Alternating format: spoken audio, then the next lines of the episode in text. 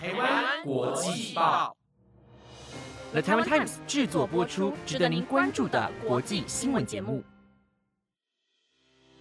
欢迎收听台湾国际报，我是若晴，马上来带您关注今天十一月九号的国际新闻重点。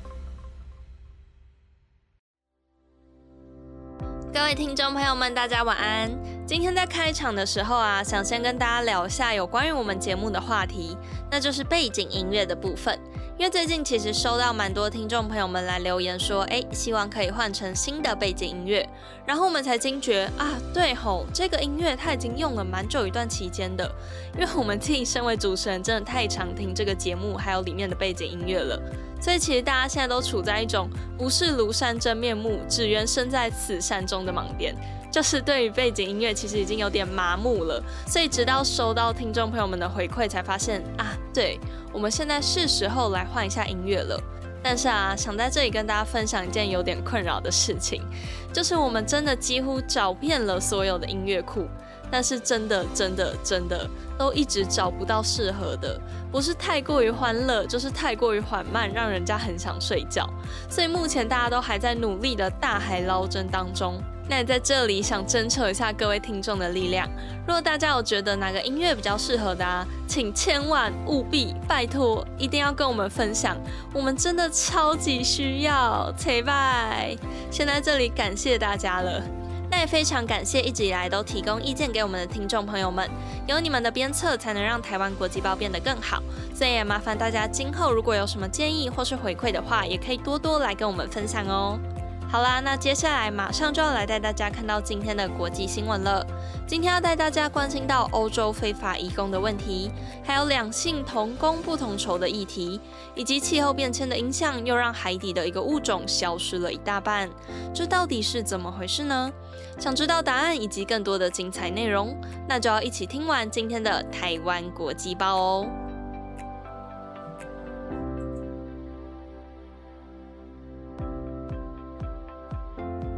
今天的第一则新闻要带您来关心到欧洲的非法移民问题。从今年八月以来，有越来越多的难民从白俄罗斯试图要进入波兰，这让波兰和周边的国家都十分的烦恼。而今天，欧盟执委会主席范德赖恩也对此提出警告，警告白俄罗斯停止放任非法移民前进波兰，并呼吁欧盟成员国应该要延长对白俄罗斯的制裁时间。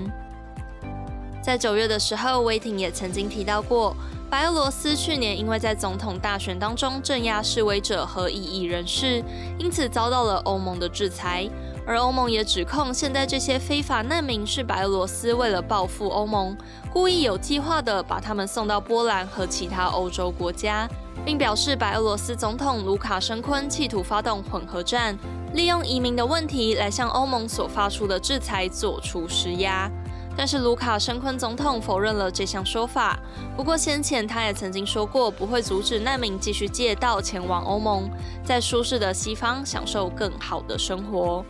而在过去这几个月以来，处在波兰边界的难民已经越来越多。但是其实这些难民的最终目的并不是波兰，而是成功进入波兰之后，还会越过德波边界进入德国。目前德国东部的勃兰登堡州也已经有大批的难民涌进。这让欧盟执委会主席范德莱恩对白俄罗斯提出警告，告诫白俄罗斯停止利用移民的问题来试图影响政治的变动，并呼吁欧盟成员国延长对白俄罗斯的制裁，让白俄罗斯知道想用这种方式来施压欧盟是没有用处的。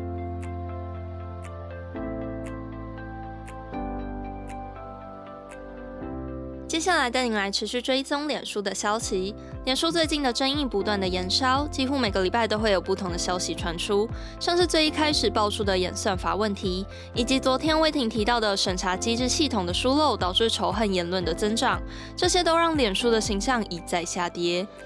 而近期脸书将公司改名为 Meta 的行动，也引起了各种不同的看法。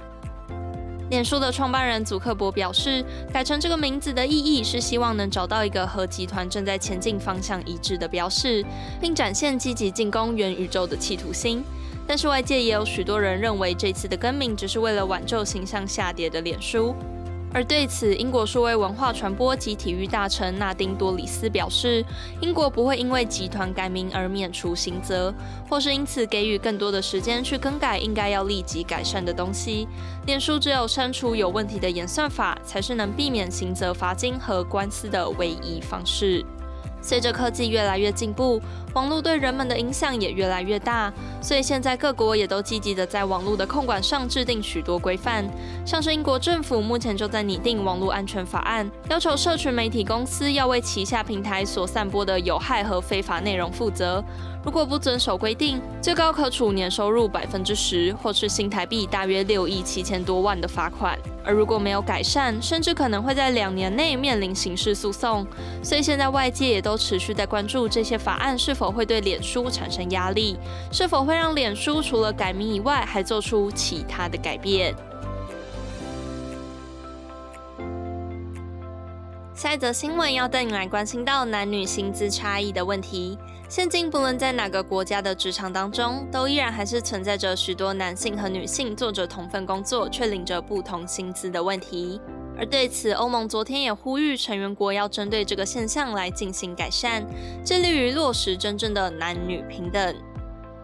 无论是台湾或是其他国家，男女同工不同酬的问题都还是不断的发生。根据统计，台湾去年两性之间的薪水差距来到了百分之十四点八。而法国则是百分之十六点五，奥地利有百分之十九点九，德国也达到了百分之十九点二。欧盟昨天也表示，现今在职场上，欧洲男性平均每赚进一欧元，女性则只能赚到零点八六欧元。这也显示了，连重视人权平等的欧洲，离两性同工同酬的目标都还十分的遥远。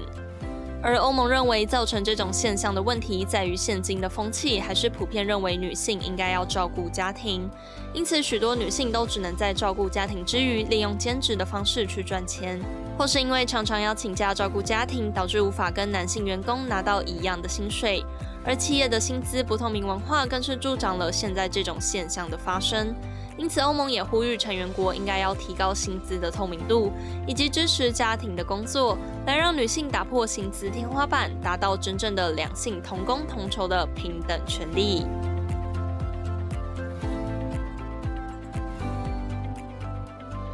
下一则新闻要带你来关心到气候变迁的消息。近年来，由于全球暖化的影响，珊瑚面临到了大规模的白化，让全球珊瑚的数量也大幅的减少，这让外界十分的担心。而近日，美国科学家也开始对珊瑚进行基因改造，让珊瑚可以抵抗全球暖化的威胁，不至于面临灭绝的困境。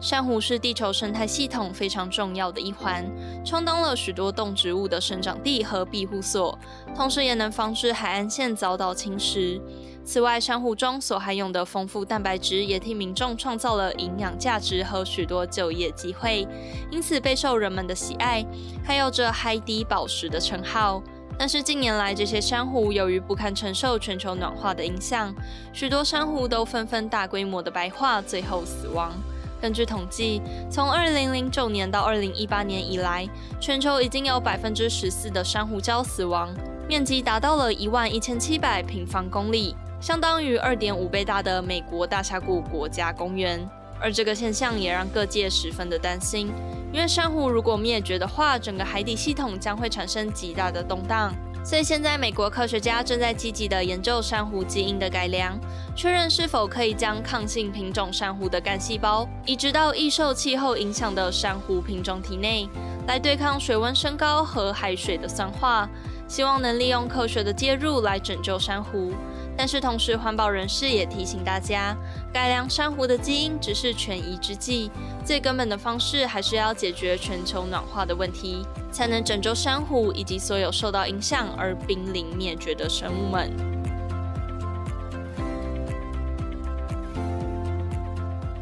今天的最后一篇新闻，也要带您来持续关注气候变迁的话题。不过有别于前面比较沉重的消息，这篇新闻主要带您来了解的是，巴西近日在雕刻生态博物馆举办了名为“愤怒与希望之息”的展览，透过一百六十五位艺术家、环保人士以及科学家的集体创作与记录，让人们能更了解我们现在身处的地球正在面临哪些困境。这场展览在十月三十号拉开序幕，一直到明年的一月三十号才结束。而在展览当中，总共会以五大中心来探讨气候的问题，希望透过这些展出来提升人们对于气候紧急情况的认知，包括了火灾和森林砍伐、破坏河流生态等问题。借由展出的作品来让人们了解大自然对于人类灭绝物种、破坏生态体系以及影响生物聚落的控诉。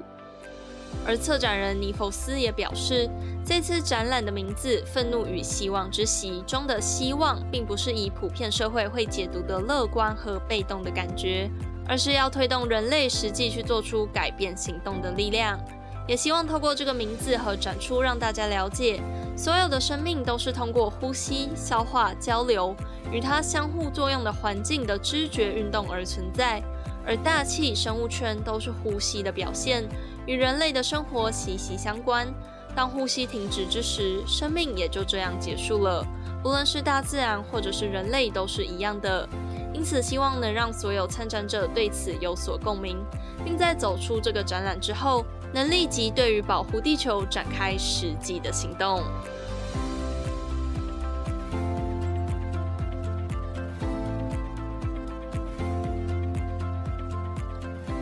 不知道大家对于今天的哪一则新闻最感兴趣呢？我自己很喜欢最后一篇关于气候变迁展览的新闻，因为我认为啊，其实有很多事情你说的再多，都不如实际让别人去感受来的重要。所以透过展览直接去看、去触碰、去感受整个地球的生态变化，这些所带来的震撼和反思，一定会光比听别人说来的多。